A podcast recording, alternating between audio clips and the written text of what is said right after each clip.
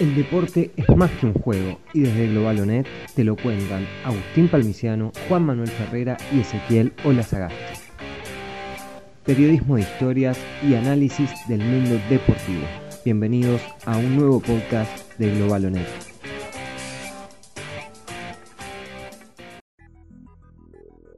Saludos a todos y a todas los que están del otro lado escuchando y bienvenidos a un nuevo capítulo de Globalonet Podcast la pata sonora de este medio deportivo. Estamos iniciando un nuevo capítulo, capítulo número 5 ya de este envío y venimos con sorpresa porque ya no somos uno, no somos dos, no somos tres, ahora somos cuatro miembros en esta entrega porque incorporamos un nuevo pibe, lo subimos de las inferiores. La verdad que vimos que tenía pasta, venía rindiendo bien, pagó la cuota, así que lo subimos a primera.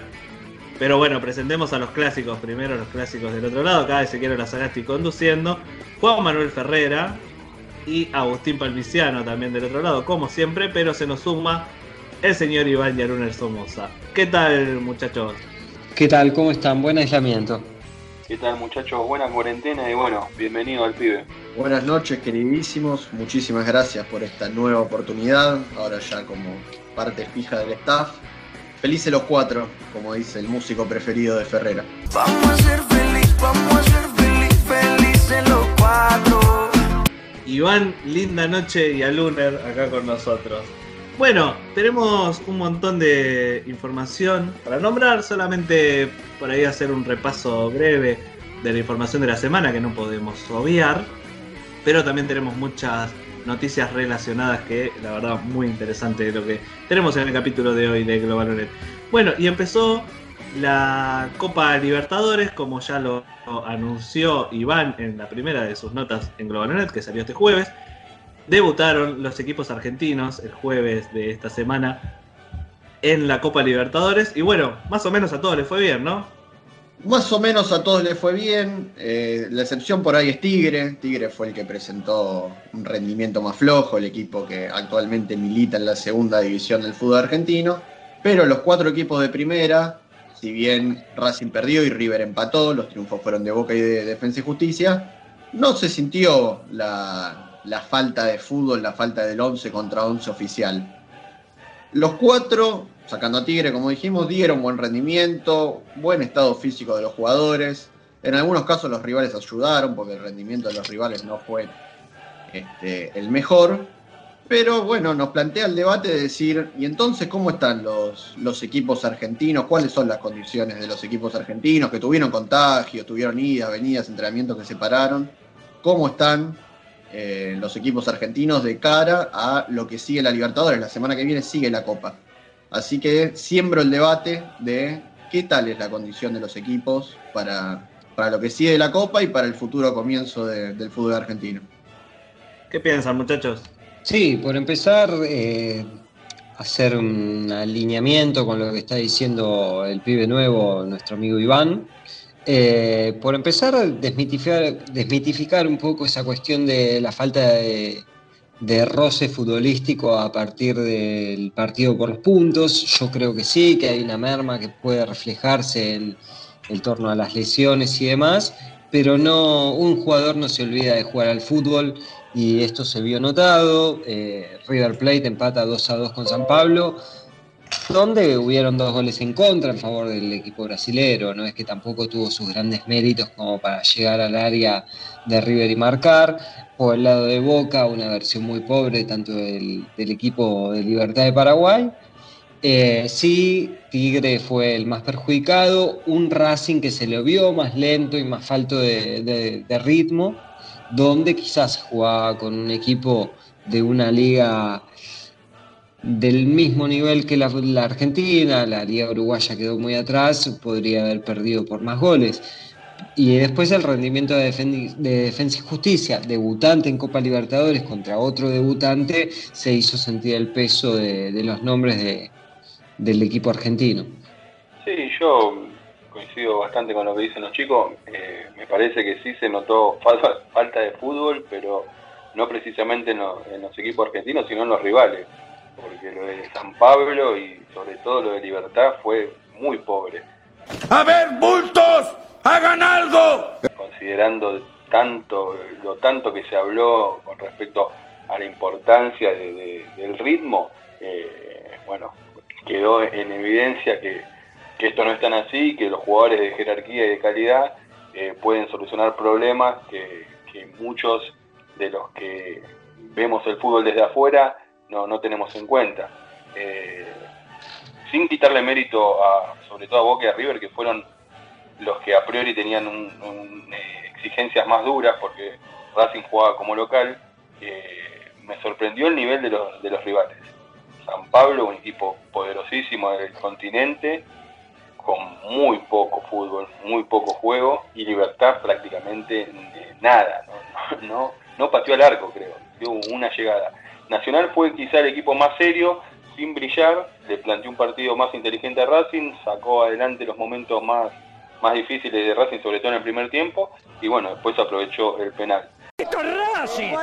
Esto es Racing. Por el lado de Tigre, eh, bueno, se vio eh, una falta, eh, de- ahí sí se vio una falta de, de funcionamiento del equipo argentino contra un rival que, que aprovechó y fue contundente. Y me parece que Defensa y Justicia eh, marcó las diferencias que hay hoy entre el fútbol argentino y el ecuatoriano y tantos otros países de América, donde un equipo de quizá de mitad de tabla eh, contra otro de, la misma jerarquía en su país eh, lo- lo borró de la cancha. Ese último punto de Juan es lo que quería destacar. Eh, creo que quedó bien a las claras la importancia que está teniendo el fútbol argentino dentro de la Copa Libertadores. Después de la larga inactividad que hubo en nuestro fútbol y que los equipos argentinos ayer hayan presentado el rendimiento que presentaron, justifica que en los últimos años de Copa haya habido siempre equipos argentinos, al menos en las semifinales. En las últimas tres ediciones hubo un argentino en la edición pasada, dos argentinos en la de 2018 y en 2017 también. Es decir, el fútbol argentino, aún practicando menos que los demás y con menos horas de juego, sigue siendo destacadísimo en la Copa Libertadores. Y no solo hablando de equipos grandes, equipos de media categoría, incluso menos también, marcan diferencia. Sí, por último, para cerrar el tema, un párrafo aparte, las mujeres argentinas que hicieron historia en la Copa Libertadores, Mariana de Almeida y Dayana Milone, eh, grabaron su nombre en el fútbol continental ayer, ya que eh, se convirtieron en las primeras mujeres en arbitrar la Copa Libertadores de América. Así que, bueno, un aplauso para ellas y para cerrar el tema, merecían un párrafo aparte, tanto Mariana de Almeida como Dayana Milone. Sí, encima tuvieron un buen rendimiento en, en- en el partido, no tuvieron mayor dificultad, no tuvieron ningún fallo polémico, así que la verdad, yo pensaba el otro día, como que viste que arrancan dirigiendo en, partidos de la C y todo eso, como diciendo, bueno, cuando sean buenas las mandamos a la A, y yo te la regalo dirigir en la C, ¿eh? un Barracas Sud. Sí, tanto Mariana Almeida fue asistente en el partido de Racing contra Nacional y Dayana Milone fue asistente en el partido de Defensa y Justicia frente a Delfín. Bueno, ese fue el, párrafo de la Copa Libertadores para recordar un poco eh, que los equipos argentinos ya habían debutado y bueno, siguen esta semana, esta semana cuando estamos grabando esto, 19 de septiembre. Ya la semana que viene los equipos argentinos vuelven a jugar, no todos el mismo día, pero ya vuelven con todo y por ahora están encaminados menos Tigre que es entendible, tienen la pequeña desventaja de estar en la B. pero bueno, pobre. Ahora pasemos ya a una noticia un poco más anacrónica porque el señor Agustín Palmiciano nos trae unos deportes en el recuerdo. Sí, exactamente. Eh, para hacer una cuestión atemporal y siguiendo ligados a la dinámica deportiva que nos gusta abordar, eh, vamos a hablar de una línea de tiempo dentro del fútbol argentino. Bueno, vamos a hacer a partir de 1891 hasta la fecha una línea de tiempo donde vamos a establecer quiénes fueron los máximos ganadores del fútbol argentino. Si vamos a arrancar, vamos a arrancar por el año 1891, donde fue el primer torneo disputado. Que por fuera, este es un dato a tener en cuenta, por fuera de Holanda e Inglaterra, este fue el torneo, el primer torneo amateur oficial más antiguo eh, en disputarse en Argentina, por detrás de Holanda e Inglaterra, ganado por un equipo argentino de nombre inglés el San Andrews. Tomá, Siguiendo, Fernando. Siguiendo adelante vamos a pasar a 1893 a 1903, donde apareció el Lomas Athletic, hoy es actual eh, club de golf, eh, con cinco títulos, y ahí aparecerá a partir de 1903 hasta 1932 un muy viejo conocido para todos los amantes del fútbol en nuestro país, el Alumni. Fundado en 1898, fue el equipo que superó a Lomas con seis títulos y gobernó el ranking de ganadores de títulos hasta 1932.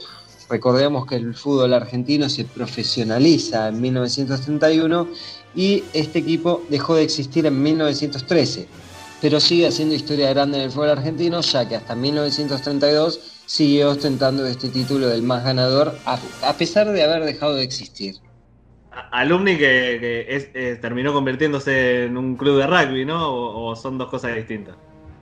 Son dos cosas distintas, pero lo que se conoce hoy como el aquel club de fútbol, hoy es una escuela, un colegio. Eh, pero ya a partir de 1932 eh, aparecen los clubes grandes, los hoy denominados grandes. Esto no le quita mérito a clubes como Alumni, que hoy, más de 100 años después, o 100 años después, o un poquito menos, o poquito más, sacarán la cuenta los, los estudiosos. eh, siguen- se sigue reconociendo a un equipo que dejó de existir hace más de 100 años. Y por último, destacar también que en- desde Globalonet, Juan Manuel Ferrera hizo una nota al respecto de los máximos ganadores del fútbol argentino y nosotros vamos a ampliar hoy, un tiempo después, con esta información que va a partir de lo que estamos contando en esta línea de tiempo. Aparte, Alumni eh, durante mucho tiempo fue el club de donde salían todos los jugadores de la selección argentina de, fútbol eh, en los primeros, en los primeros eh, antes del primer mundial, cuando jugó también eh, en, las, en las Olimpiadas que salió campeón Uruguay, pero todos los partidos que jugaba la selección argentina de fútbol antes de la profesionalización, todos los integrantes venían de Alumni. Sí, exactamente. Alumni era el- lo que sería hoy el Boca o el River Plate.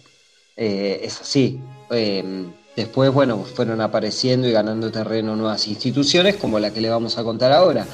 Racing Club, de 1932 a 1946 aparece el primer grande, el denominado primer grande, que es la Academia, superando a Alumni con seis títulos y Racing se, se colocó de esta manera como eh, el equipo más ganador durante 14 años.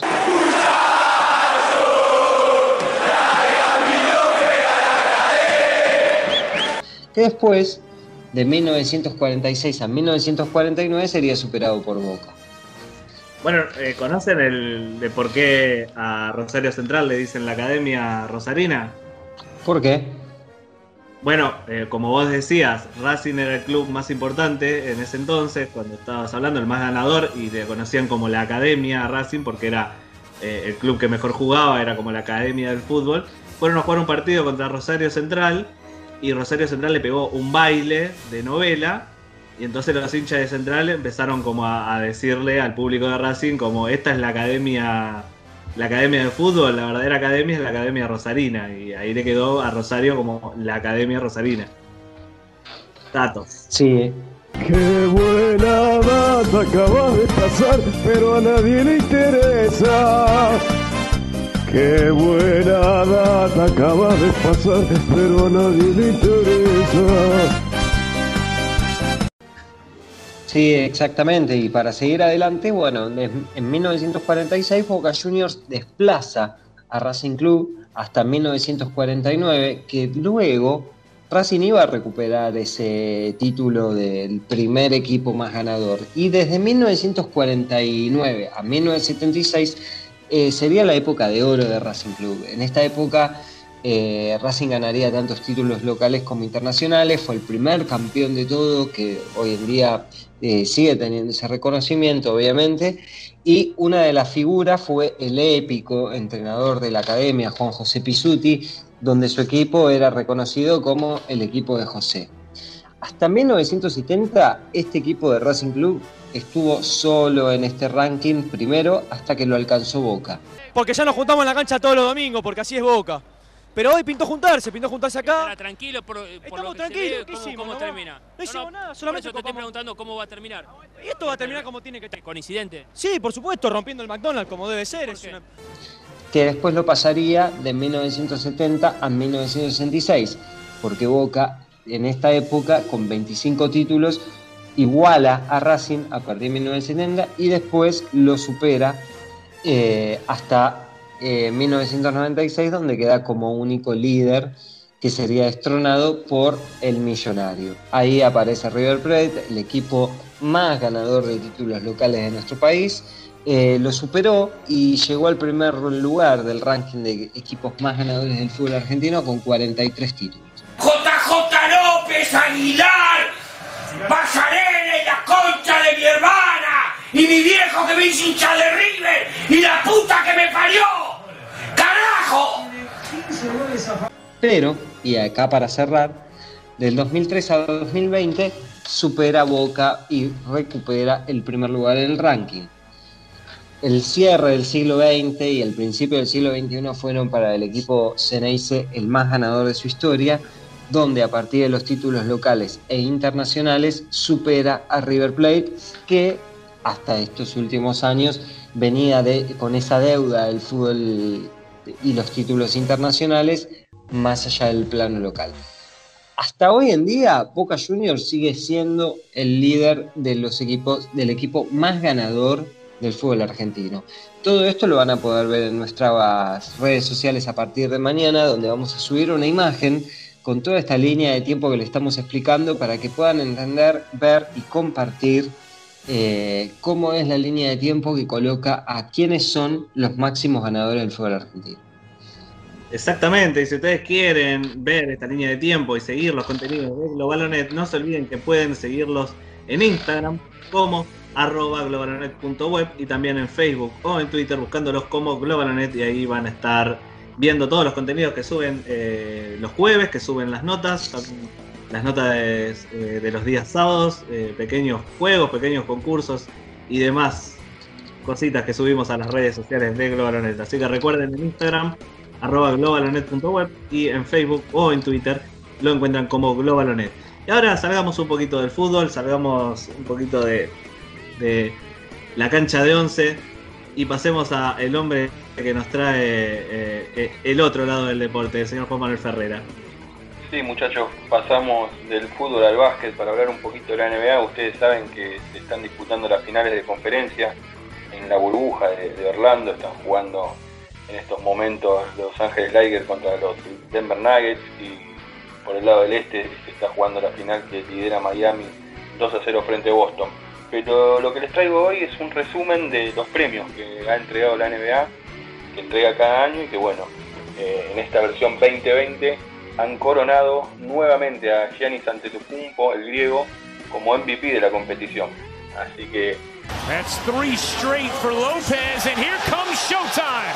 Adetokounmpo with the hammer. el ala pivot griego de los Milwaukee Bucks ganó por segundo año consecutivo el premio al jugador más valioso y generó una polémica porque su equipo ha quedado eliminado en instancias de semifinales de conferencia, no ha llegado ni siquiera a la final de su propia conferencia, pero bueno, al griego le alcanzó con una muy buena campaña regular para coronarse como jugador más valioso. Sí.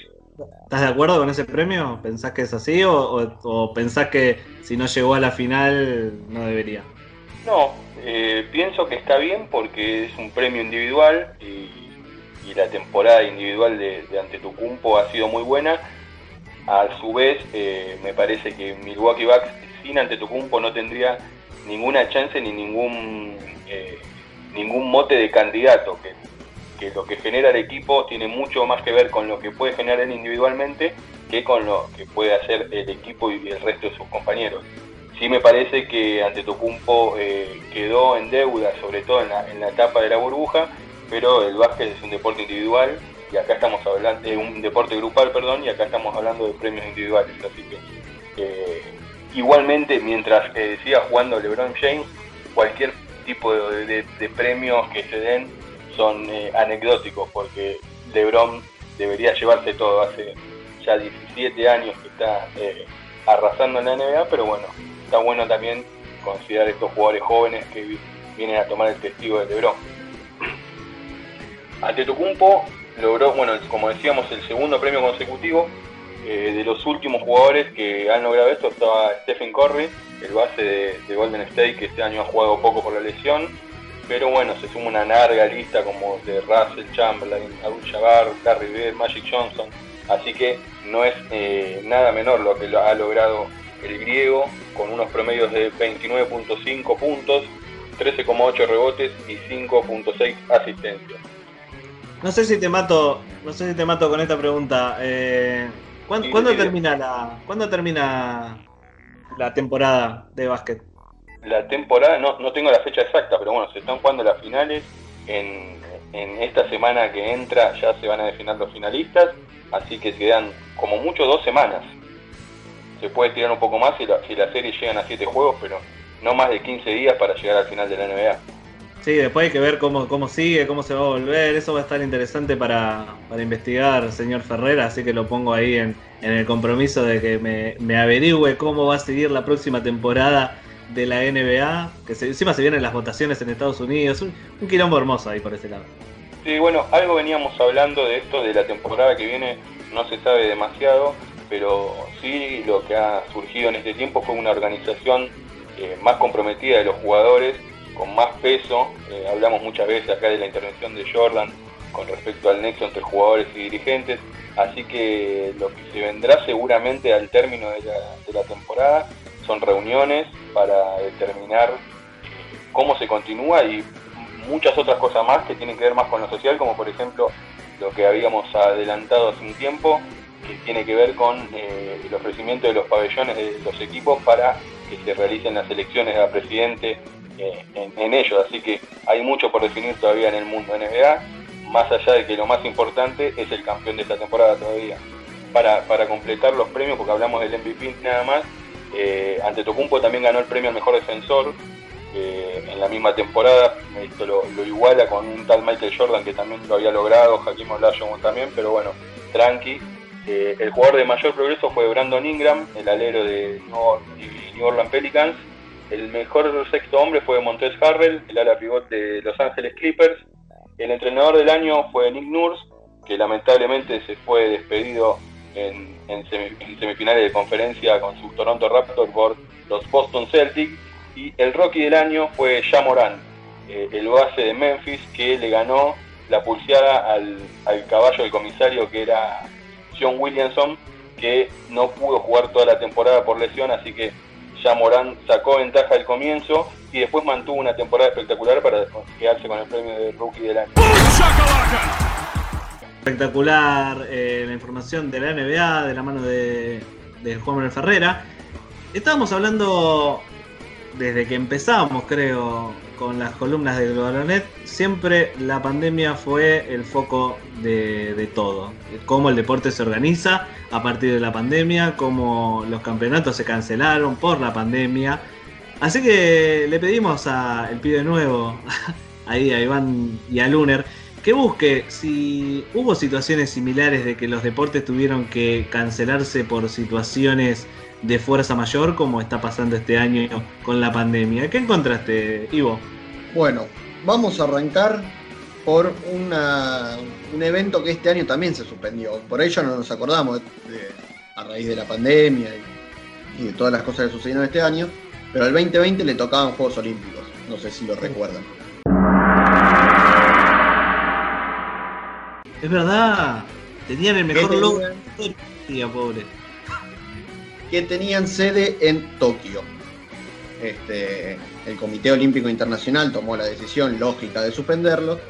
Entonces vamos a empezar por otros Juegos Olímpicos que se suspendieron a a lo largo de la historia. Son tres los casos y están relacionados con hechos históricos contundentes, quizás dos de los hechos históricos más importantes, que son las dos guerras mundiales. ¿Qué es lo que tenemos entonces? Se han suspendido, como decíamos, tres Juegos Olímpicos que fueron los de Berlín de 1916. Alemania era uno de los epicentros de la Primera Guerra Mundial, así que lógicamente este, se tenían que suspender los Juegos Olímpicos. Le siguió Helsinki 1940. Con Helsinki hay una particularidad que era que este, los Juegos Olímpicos se habían reorganizado. La idea era que esos Juegos Olímpicos, a pesar de la Segunda Guerra Mundial, se hicieran. El Comité Olímpico tenía ganas de que ese Juego Olímpico se lleve a, cabo, que no se pierda el espíritu deportivo dentro de la gran tragedia que estaba vivía el mundo.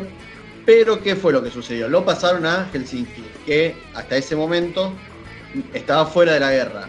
Helsinki queda en Finlandia. ¿Qué fue lo que pasó? La Unión Soviética invadió Finlandia. Gritemos todos unidos, viva la internacional. Así que este, quedó imposibilitada Helsinki como sede para, que esos Juegos Olímpicos se llevaran a cabo. Y el tercer Juego Olímpico que no se pudo realizar fue el de 1944. Le tocaba a Inglaterra, precisamente a Londres, ser la sede de dicho Juego Olímpico.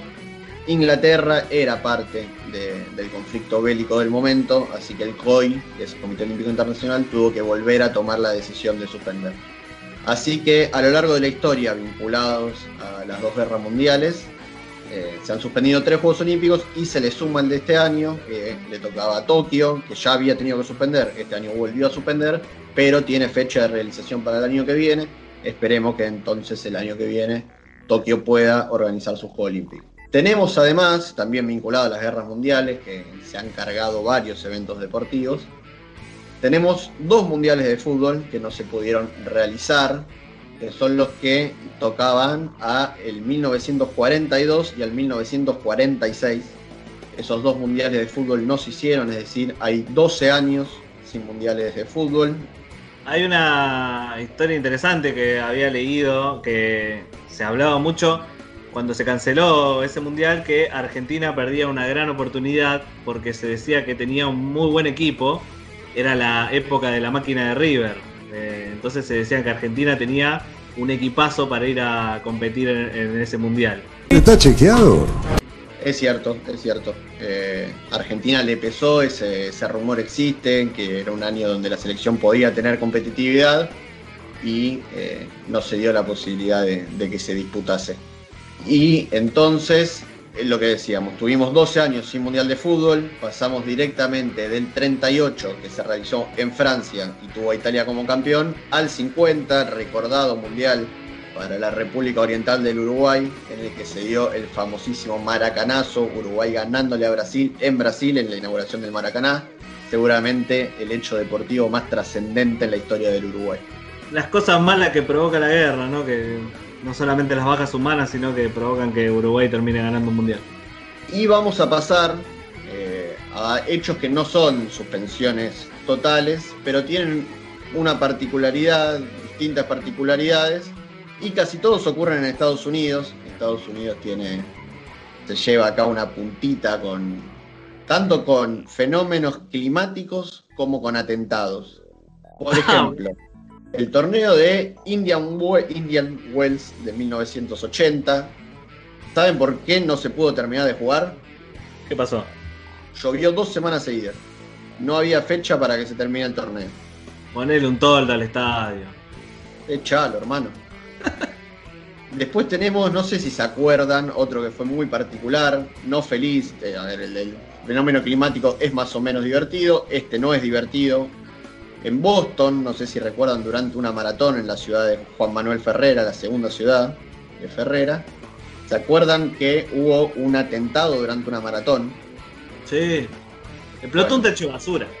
Sí, raro, una explosión que es un poco fuerte para un pucho en un tacho de basura.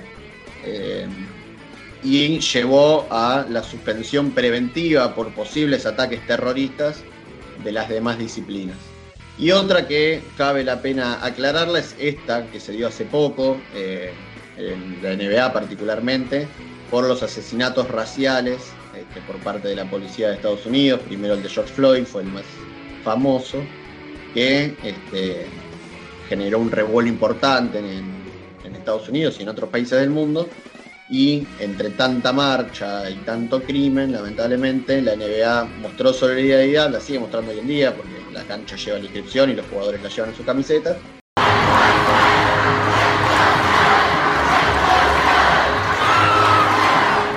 Y tuvimos fechas que no se disputaron en este, repudio al accionar policial. Bueno, entonces investigamos, investigamos, investigamos. Bueno, en realidad y a Luner, a él lo mandamos a hacer este trabajo. Y el coronavirus sigue siendo la única enfermedad que ha causado la paralización de un montón de eventos deportivos. O sea, tuvimos paralización por guerras, por atentados, por conflictos raciales, pero el coronavirus sigue siendo la única enfermedad que se ha cargado eventos deportivos importantes. Programa completísimo el de hoy de Globalonet. Y ya preparándonos para la nueva nota que sale eh, este sábado, cuando estamos grabando esto, sábado 19 de septiembre, sale la columna de los sábados, esta vez con un top 10 de, un top 10 de películas deportivas, porque el deporte da siempre para el séptimo arte también, porque es tan importante el deporte en la sociedad que no es difícil hacer una película al respecto. Antes de que se conozca, sin decir cuáles son los puestos del top, quiero que me digan del otro lado de la pantalla a mis compañeros de Global Net que me digan cuál es su película de deporte favorita. Agustín Palmiciano, empieza usted. Voy a arrancar con una recomendación. Igual quiero anticiparme a que yo no soy. Yo ya vi la nota que va a salir, pero tengo dos, dos elecciones para hacer al respecto y las dos tienen que ver con el boxeo. La primera que voy a recomendar es Rocky. Adrian, ¿por qué tanta prisa? ¡Te amo! Linda. ¡Te amo! Te amo, te amo, te amo, te amo. eh, seis películas que tienen todo, donde Silvestre Stallone ha se ha hecho de un lugar eh, en el mundo del cine, y la otra, aunque quizás Juan, aunque quizás Juan Manuel Ferrera quiera decir algo al respecto. No, no puedo creer, no puedo creer. eh, Rocky, la 1, está bien, es una película de box.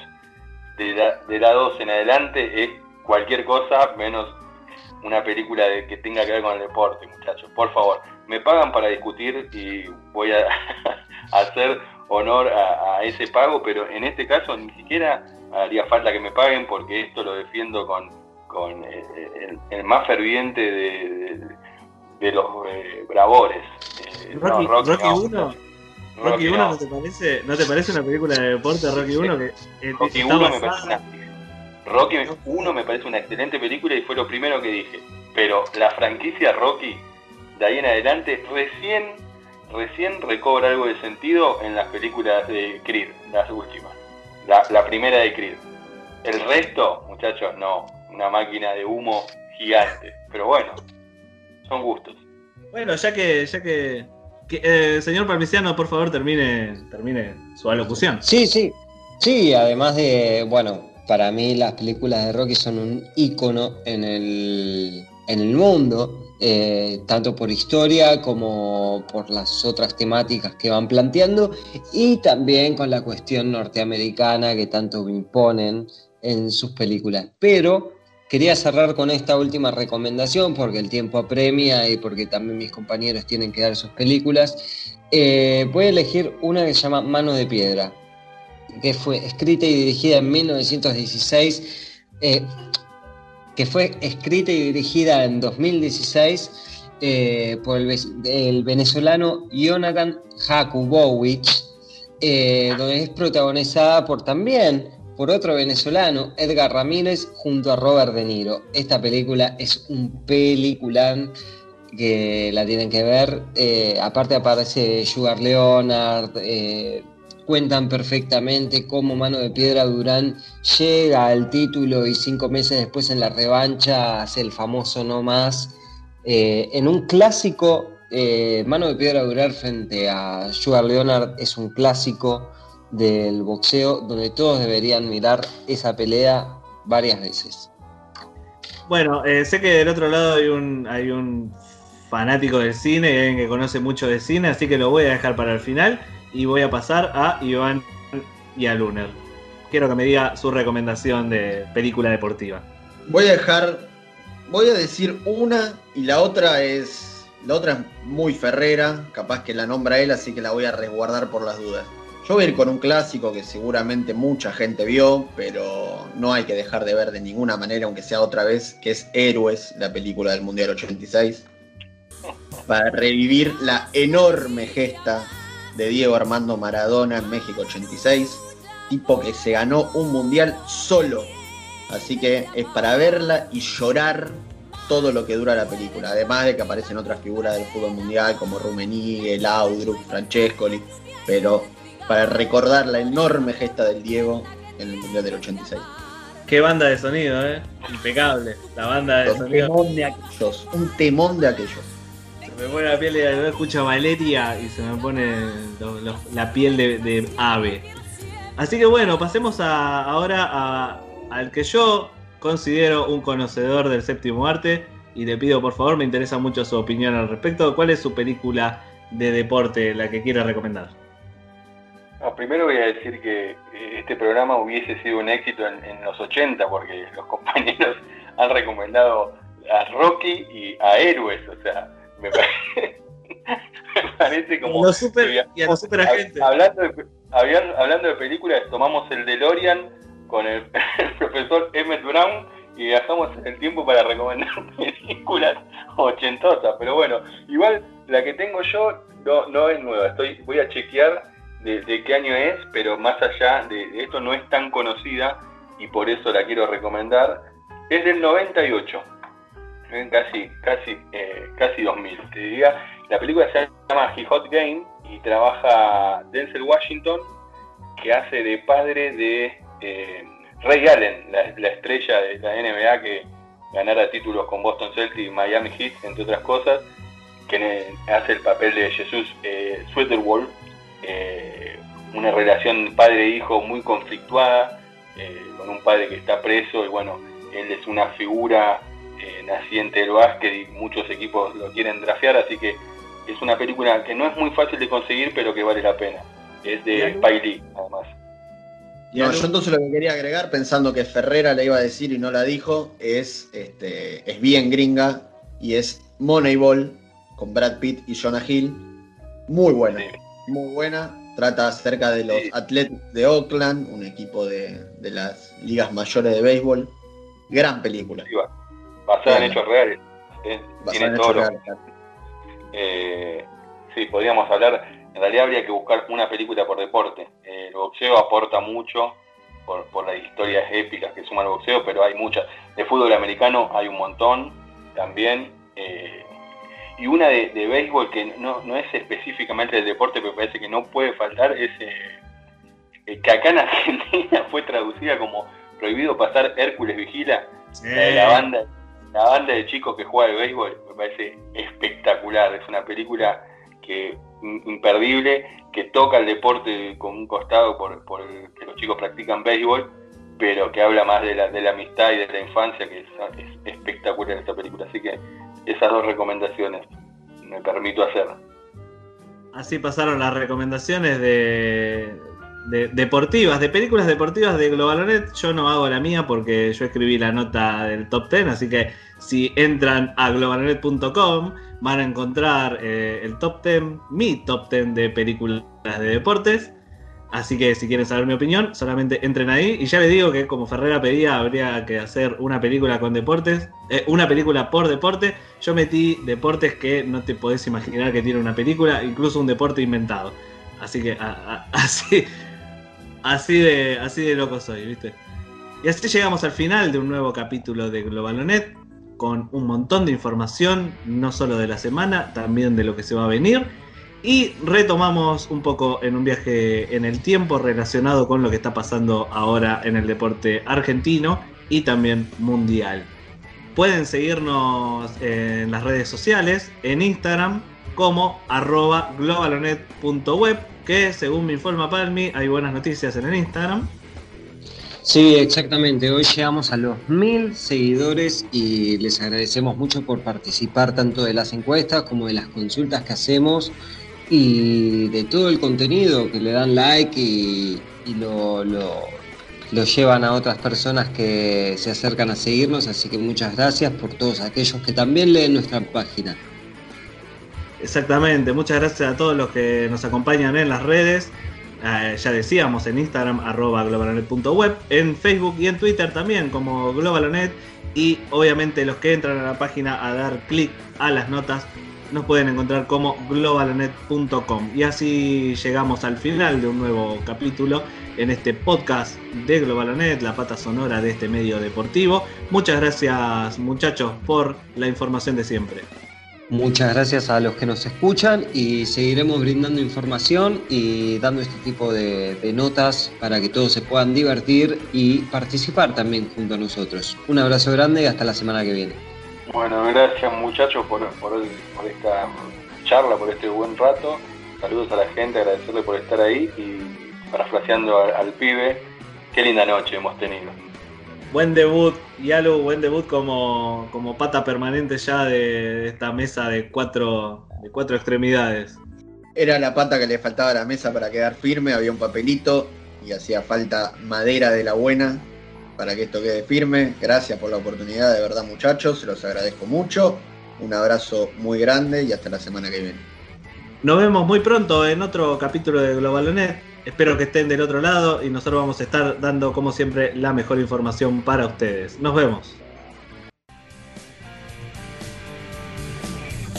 ¿Querés sumarte al equipo Globalonet? ¿Cómo podés hacerlo? Seguinos en nuestras redes sociales. Facebook, Globalonet, Twitter, arroba Globalonet, Instagram, arroba globalonet.web.